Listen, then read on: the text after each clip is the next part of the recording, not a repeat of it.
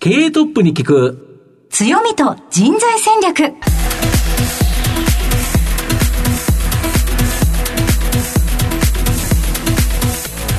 毎度相場の福の神こと藤本信之です。アシスタントの飯村美希です。経営トップに聞く強みと人材戦略。この番組は相場の福の神こと財産ネット企業調査部長の藤本信之さんが注目企業の経営トップや人材戦略を担うキーパーソンをゲストにお迎えしてお送りします。企業を作るのはそこで働く人ということなんですがゲストには毎回事業戦略上独特の強みとその強みを生かすための人材戦略じっくりとお伺いしていきます。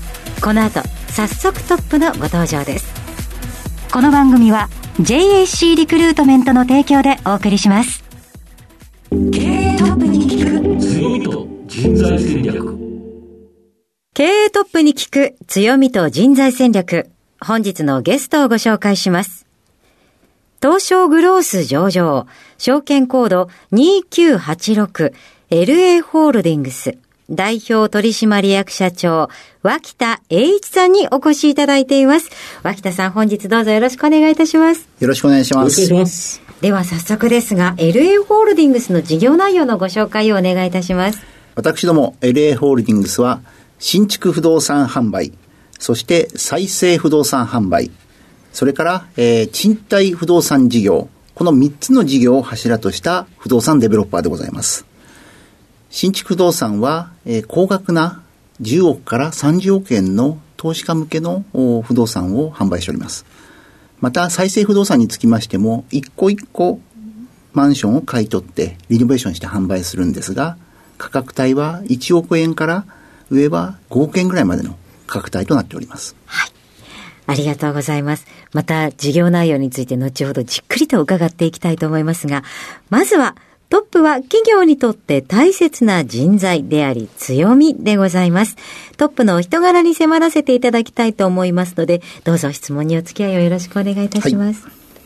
では、脇田さん、生年月日を教えてください。1968年7月30日生まれの55歳です。ご出身はどちらでしょうか？東京都台東区の上野になります。はい。何か熱中されたことなど思い出はありますでしょうか？小学校5年生の頃ですかね。あのー将棋のプロになるための奨励会というところを目指しまして、ちょうどその頃ですと、同じ時期なんですが、年は2つ下で、あのー今の将棋連盟会長の羽生先生、えーなんか、まあ、前会長のえー佐藤康光さんなんかが同じような時期で、あのー修行しておりました。将棋に没頭するきっかけっていうのは何だったのでしょうか？当時ですね、学校の将棋クラブですね、あの、小学校の時にクラブがありまして、まあ、将棋とか囲碁があるんですが、あの、やっぱ子供の時は囲碁よりも将棋の方が、あの、入りやすいんですよね。はい。まあ、それで、あの、将棋に興味を持ちまして、で、やってるうちに、まあ、ちょっとクラスで強くなったりすると、もう少しやりたいなという、そんなことから始まりましたね。奨励会に入れてほしいっていうそういうところに行きたいっていうのを親御さんに伝える形だった。あ、あのー自分で、こう、なんていうんですかね、どんどん強い人でやりたいということと、あとやはりその、将棋でプロになれば稼げるとはいいうのは子供の頃ながら分かって、早く自立して、えー自分の足で立ちたいなということで、はい、それで将棋の方に没頭しました。その気持ちは何歳ぐらいから芽生えていたんですか？あ、もう小学校6年生の頃ですかね、はい。おいくつまで将棋はやられていたんですか？え将棋の世界はですね、奨励会自体は、えっと、6年間ですかね。で、あの、その後、まあ、大学行くことと、あと、まあ、あの、独立して事業を、あの、設計事務所を始めました。急だなと思うのですが、何があったのでしょう？かあの、時代がですね、ちょうど昭和の終わりから平成の初めというのは、あの、昭和のバブルの時代でして、あの、当時金利も高いんで、やはりその不動産投資というのが非常にやはり、常にあの雑誌なんかでも出てたんですね。ですからまあ、あの、先ほどの話じゃないですけども、早く自分でこう独立して仕事をしたいあ、稼ぎたいというところで、不動産事業、それから設計の方は、まあ子供の時に建築家になりたいなとはい。いう、将棋やる前はそういう面も持ってましたんで、まあそれでそちらの方に行きました。設計事務所っていうのは建築がやりたくてっていうことですけれども、はい。大学でそのようなお勉強されていたということなんですか？いや、もうそういうことではなくてですね、あの、もう建築家になるには、ちょっとやっぱり才能が足りないなということで、その建築家設計士を使ってですね、自分は経営して営業しようと。あですから、あの、芸能プロダクションみたいなもんですね。あーなるほどはい芸能人にはなれないけど、はいプロダクションの社長になろうと。そうですね。ですから優秀な、あの、建築家を使って、えーそれで事業をやっていこうというのが、あのそもそもの発想でした。はい。それがおいくつの時になりますか？起業されたのはあ、。それはもう20代ですね。大学在学中にってことそうですねですもんね。ターニングポイントなどございますでしょうかあのーそのちょうど仕事をする前にですね、あの、まあ、当時、えー昭和63年というと、まさしくバブルの時なんですけど、絶好調ですねはい。で、あの、金利も当時はですね、住宅ローンなんていうのはもう6%超えるぐらいの時代でして、まあ、その時に不動産投資を行ったんですけれども、当時、アパート投資をですね、銀行から4000万借りてやったと。はい。いうのが、まあ、当時、あの、まだ二十歳そこそこだったんですけれども、まあ、これが非常に自分の中では自信になって、まあ、あの、今のその不動産業の、こう、なんていうんですかね、礎になったというふうに考えております。二十歳そこそこの学生がはい。4000万借りたんですか、そうですね。まあ、あの、一つは自分の親を連帯保証人にしてですね。あ。で、ただまあ、これ、あの、あの、なんていうんですかね、家賃でですね、あの、ローンが返済できる、はい。形態になっておりますんで、当時は時代はその、なんか不動産業というと、お金をそんな借りてどうだみたいな時代だったんですけど、まあ実はこれ物件買うとですね、毎月お小遣いが入るとはい。いう仕組みだったもんで、まあこれは、あの、やってみたらこれ非常に、あの、ありがたい、あの、投資でして、はい。まあいい経験になりました。はい。要は金利を払いながらも賃料収入の多いから、その部分が差額がプラスになるとい。うことですか、はい。これを二十歳の学生がやるんですか、そうですね、あのまあ、高校時代から、まあ、当時、日経マネーなんか読んでましたんでですね、はいはい。あのそうすると、まあ、いろいろなこうケーススタディが出てたんですね、はいはい。で早くこう銀行からお金借りてやりたいなというふうに当時思っておりましたんで、あのまあ、二十歳過ぎて、そこ未成年はちょっとさすがに貸してくれないですもんね。はいということで、まあ、すぐやらせてもらったというのが、はい。はい。同年代の学生たちの中では、こう、1手も2手も先だったんじゃないでしょうか。あそうですね、あの全くその後、まああの24、5になって、はい。まあ我々のその同年代の人間に、当時のワンルームマンションの投資とかですね、あのいい案件あって、やっぱり進めても、なかなかやっぱり踏み込めないというのがやっぱり多かったですから。まあ、これも一歩踏み出すとですね、あのまた、あいいなということで次に行くんでしょうけど、なかなかこの一歩がハードル高いということで、まあ、やっぱり若い時にできたというのが、あの非常に判断早くできたという、やっぱり要因だったと思いますね。その後ご縁がありまして、経営不振になっていたラ・アトレの経営再建に取り組んだことから、現在の会社につながっているということなんでしょうか？そうですね。お話自体は2011年の11月ですから、もう今からまあ10年半、11年前近くになるんですけど、当時まあリーマンショックで、あの、私どもの会社のその前身のラートレもですね、非常に苦境に陥ってたと。で、それからまあその年あの震災がございましてで、不動産業、まああの、不動産賃貸業もですね、保有してるビルがやはりあの被災したりとか、あということで、まあ非常にそのキャッシュロー的に厳しい時だったんですね。で、その時に、まあ、あの、前の経営者が、やはり外部の人材ともに、その経営再建を託したいという、あの、お声があったんですね。まあ、そこにあのご縁があって参画させていただいたのが、まあ、今から11年前ということでございます。はい。えーではぜひその11年前社長になられて、えー最初に社員の方へ向けた、えーメッセージなどについて教えていただければと思いますが。あのまあ、その翌年の、あの2012年の、まあ、6月に、あの株主総会で、まあ、当時は一応段階でまずは副社長ということで、なななんですけれどもでその翌年の3月2013年3月に社長なんですけど、その6月の就任の前にですね社員を集めてお話ししたのが、はい。一義的な良い経営はないとはい。いうことを申し上げました。でこれはまあどういうことかというと、まあ、その私どもの会社もまあ1990年創業で、えーまあ、再生不動産のパイオニアということで、まあ、非常に歴史があると。でやはり今までこう BS モデルが確立されてるんで、日々の業務に疑いがないんですね。はい。はいはいまあ、この昭和のバブルから始まって2000年代の IT バブル、それからリーマンショック、震災ということでやはり非常に環境変化が大きいと。でこの時にやはりその常に自分たちのやってることを新たにアップデートしていかないと、あの競争に生き残れないよと、いうことで、まあ、昨日までの、お成功体験を踏襲しながら、常に新しいことをやっていこうということで、まあ、一義的ないい経営はないよということで、今年言ってることをまた来年も再来年もやるんではなく、うん常に新しいことをやっていこうということをまあ申し上げました。ありがとうございます。さて、脇田さんの人となりは皆さんにどのように伝わりましたでしょうかこの後は組織の強みと人材戦略に迫ります。経営トップに聞く強みと人材戦略。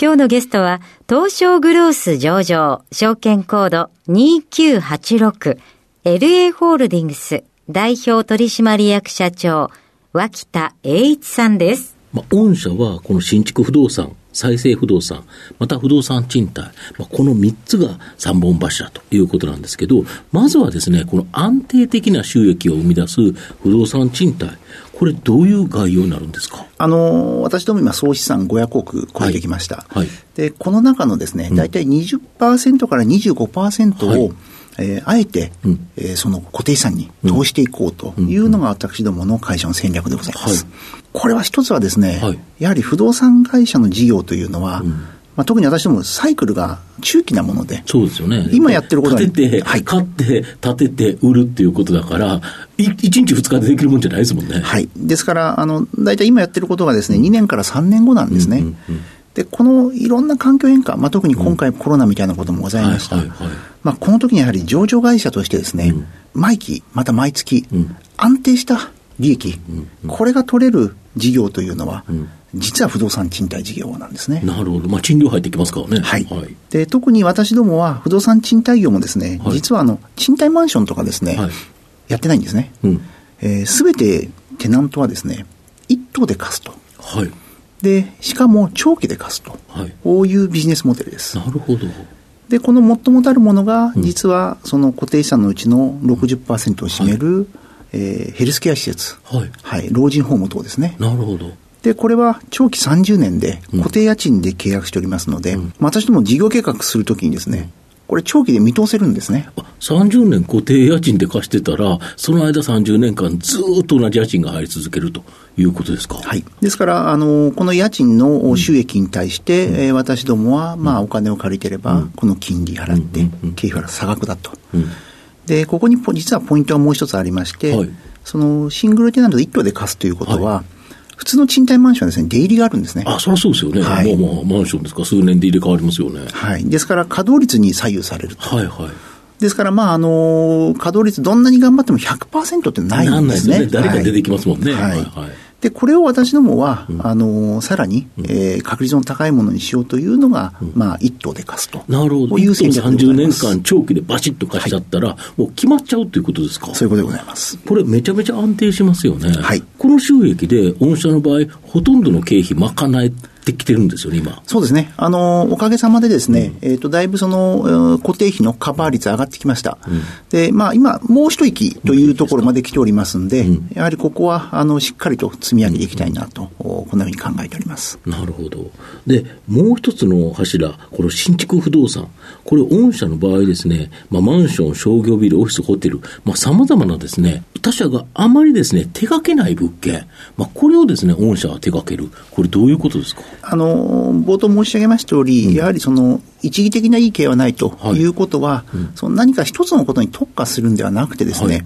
あの、いろいろな事業を幅広くやって、えー環境変化に対応しようと。なるほど、その時に合わせてということですね。うん。ということが一つと、あともう一つ、私どものその供給する商品はですね、はい。まあ、高付加価値商品なものでして、ですから一つのことをやって、その横展開してですね、はいコモディティ化するのは、はいこれはその商品の価値を下げることになるんで、ですからまあ常にいろんなことをやっていこうと。おで、これをいろいろやりながら伸長していこうというのが経営戦略でございます。例えば商業ビルとか、結構ユニークなところにありますよね、福岡とか。あ、そうですね。あの、いろんなところでやるんですけど、あの、超一等地じゃないんですね。はい。えー私どもはまあちょっと一等地から、まあ、ちょっと一本入った、はい。えー未来の一等地と表現するんですけど、ああ、素敵ですね。はい、まあ1.5通りといいますかですね、えーというところで、えー一等地に匹敵するような魅力的なテナントを誘致して、えー不動産の価値を引き上げていくと。いうことを、まあ、全国の、おいわゆるその都市のスイートスポットで、えー展開しようという戦略でございます。なるほど。あと、マンションとかでも、御社の場合、その、かなりあの、高額な、あの、あれを建ててますよね。そうですね。新築分譲マンションにつきましては、うん、今、東京都内はその大手が河川化しておりますので、うん。うん、B2C のマンションにつきましては、まあ、再生ビジネスが一番メインにありますが、うん。うんあの、一個一個のマンションがですね、中古ですけど、まあ、1億円から5億円台というレンジになっておりますので、他の同業他社に比べると、うん、全くポジションが違うというところを実は進行しております。なるほど。再生不動産は、この高額物件、5億1個ですよね、マンション。そうですね。一棟じゃないですよね。はい。うん、あのまあ、これもですね、うん、あの、先ほどのいろんなことどれぐらいの面積あるんですか？はい。あの広さはですね、はい、私ども扱うのは基本はすべて100平米以上なんですね。はあ、広いな。はい。ですから、あの、大きいものについては、うんうん、えー、200平米を超えますんで、はい、まあ、それこそ今の100平米の2個分ぐらいの大きさもございます。うんうんうん、で、またこれ、あの通常の販売のラインとは違うんですが、うん、まあ実はそういった人数の中で、私ども年間まあコンスタントにですね、うんえー、実は10億円以上の物件もこれ販売してるんです。なるほど。そういうところってあれですよね。なんかいい場所なんですよね。そうですね。うん、あのー、もう結局この場所、これから新しいところであるのかというとない場所なんで。そうですよね。はい。うん、ですからそこが、まあ例えば10年前のものでも、うん、20年前のものでも、うん、私どもが購入して、うん、えー、新たなリノベーションをして、うん、えー、販売していこうと。で、こういうマーケットが、まあ東京の都心ではあるということでございます。うん、なるほど。あと昨年ですね、M&A でですね、傘下に収めた、これ沖縄のマンションデベロッパー、パンスタイルは、これは2年後にはですね、沖縄でナンバーワンのデベロッパーに成長しそうと。いうことなんですけど、これ、沖縄ってやっぱり特殊なんですか、少し？あのー、やはりこれ、飛行機でしか行けないということと、まあ、まあ、あのー、船で行くには時間かかりますし、はいはいということでですね、うん、非常に参入障壁高いんですね。なるほど。はい。で、えっ、ー、と、私どもが供給するマンションはですね、はい、基本は現地の実需なんですね。なるほど。はい、はい、で、今まではですね、うん、やはり、あの、地場のデベロッパー自体が、うん、まあ、クレジットラインの関係で、うん、まあ、あの、資金調達の関係で、まあ、ダントツやるということがなかなか難しい状況でした。なるほど、なるほど、なるほど。で、ここを私どもが参画することによって、うん。うんまあ、これ、いきなり今年できないんですね。うん、あの、これから用地を仕入れて、えー、供給しますんで、まあ、どんなに早くても2年後と。で、3年後には間違いなくダントツのナンバーワンになろうというのが私どもの目標でございます。なるほど。今、沖縄で強いマンションデベロッパーは未上場なんですね。そうです。ということは、その上場企業の傘下に入ったファンスタイル、これがやはり資金調達力を、まあ、御社のやはり背景をもとにつけて、一気に攻めに行くということですか？そうですね。あの実は現状でもですね、うん、えー、トップ3で、うん、えー、トップグループではあるんですけれども、うん。うん、まあ、今のお話あの通りですね、うん、やはり資金調達の部分でそれ以上できなかったというのは各社、現状ですから。実力はあるんだけど、やっぱり、はい、まあ、お金って限りがありますからね。そうですね。はい、うん。そうすると、だけど沖縄のマーケットって今後まだまだ伸びますよね。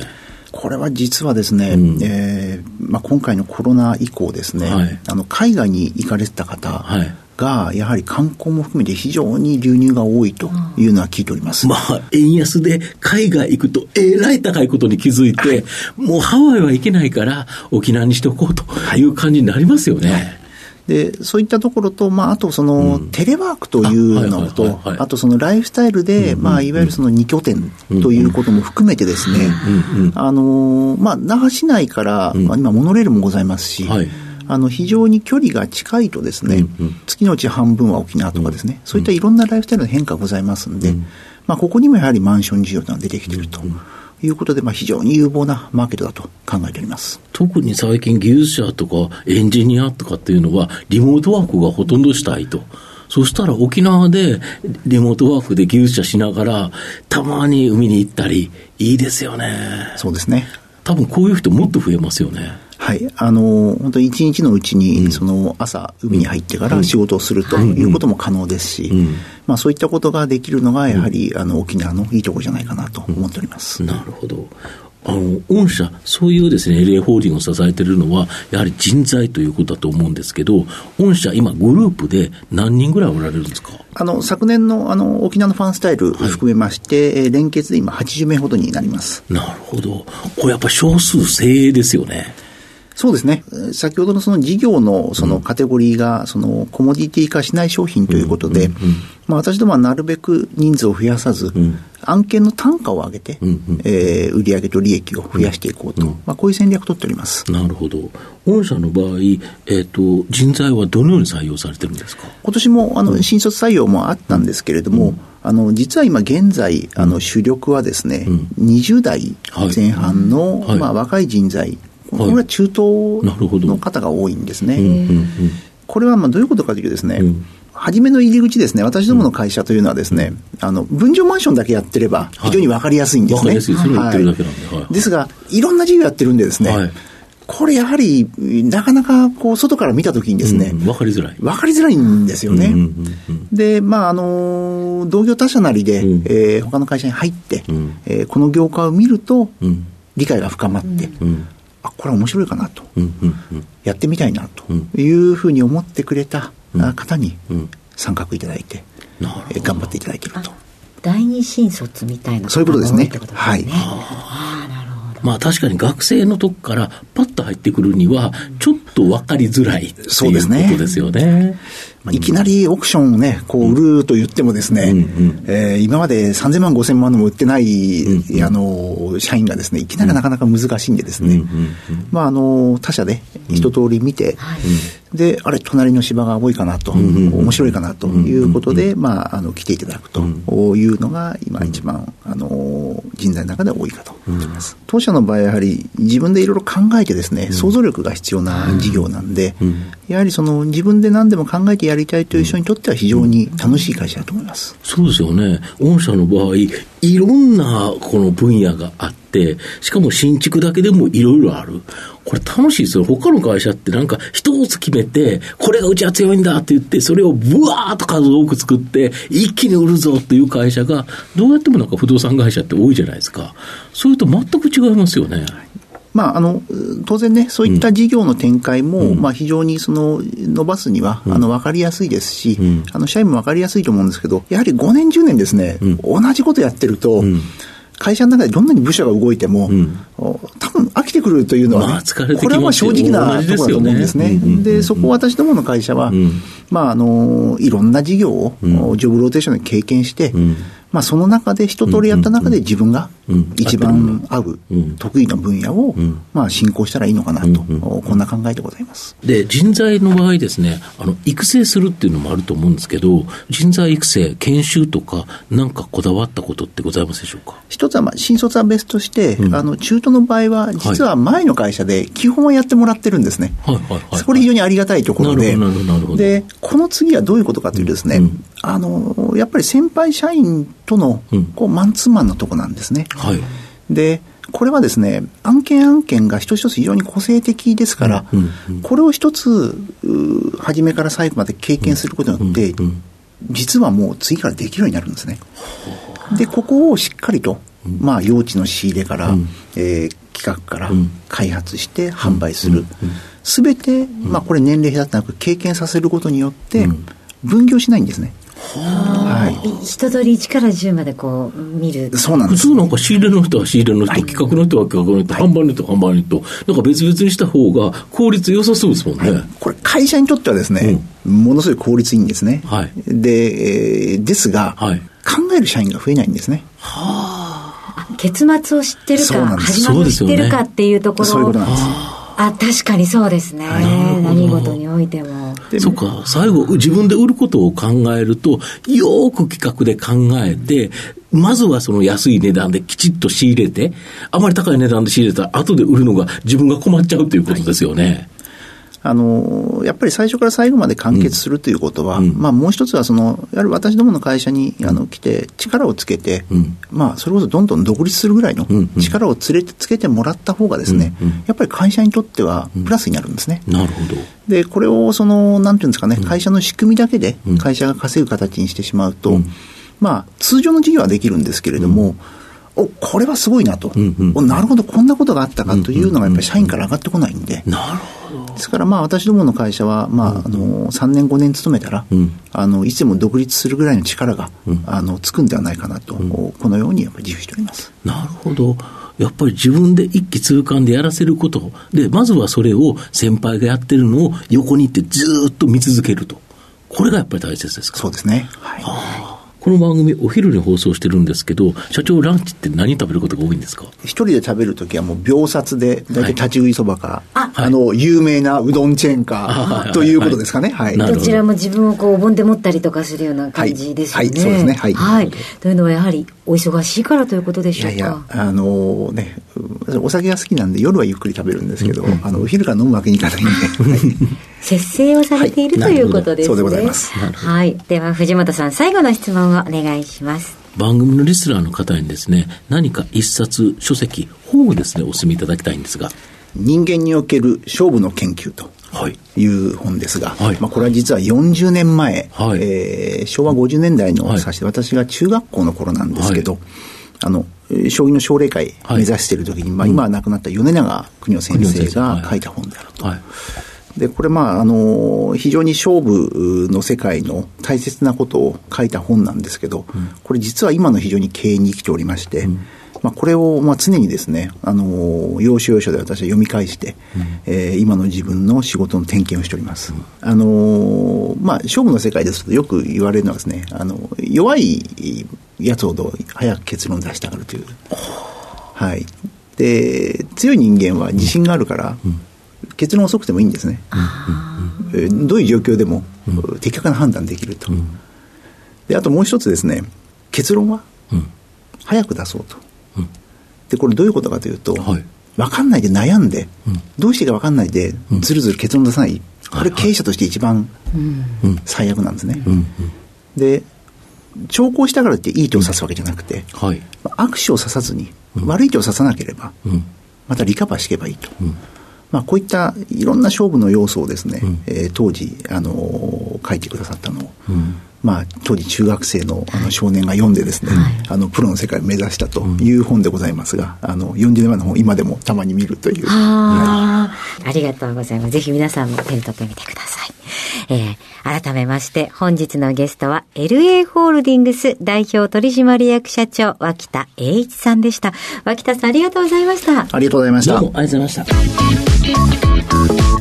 経営トップに聞く強みと人材戦略。東証プライム上場 JAC リクルートメントは世界11カ国に展開するグローバルな人材紹介会社です。スペシャリストや管理職の人材紹介を通じて長年にわたり多くの企業の成長に貢献した実績を持ちます。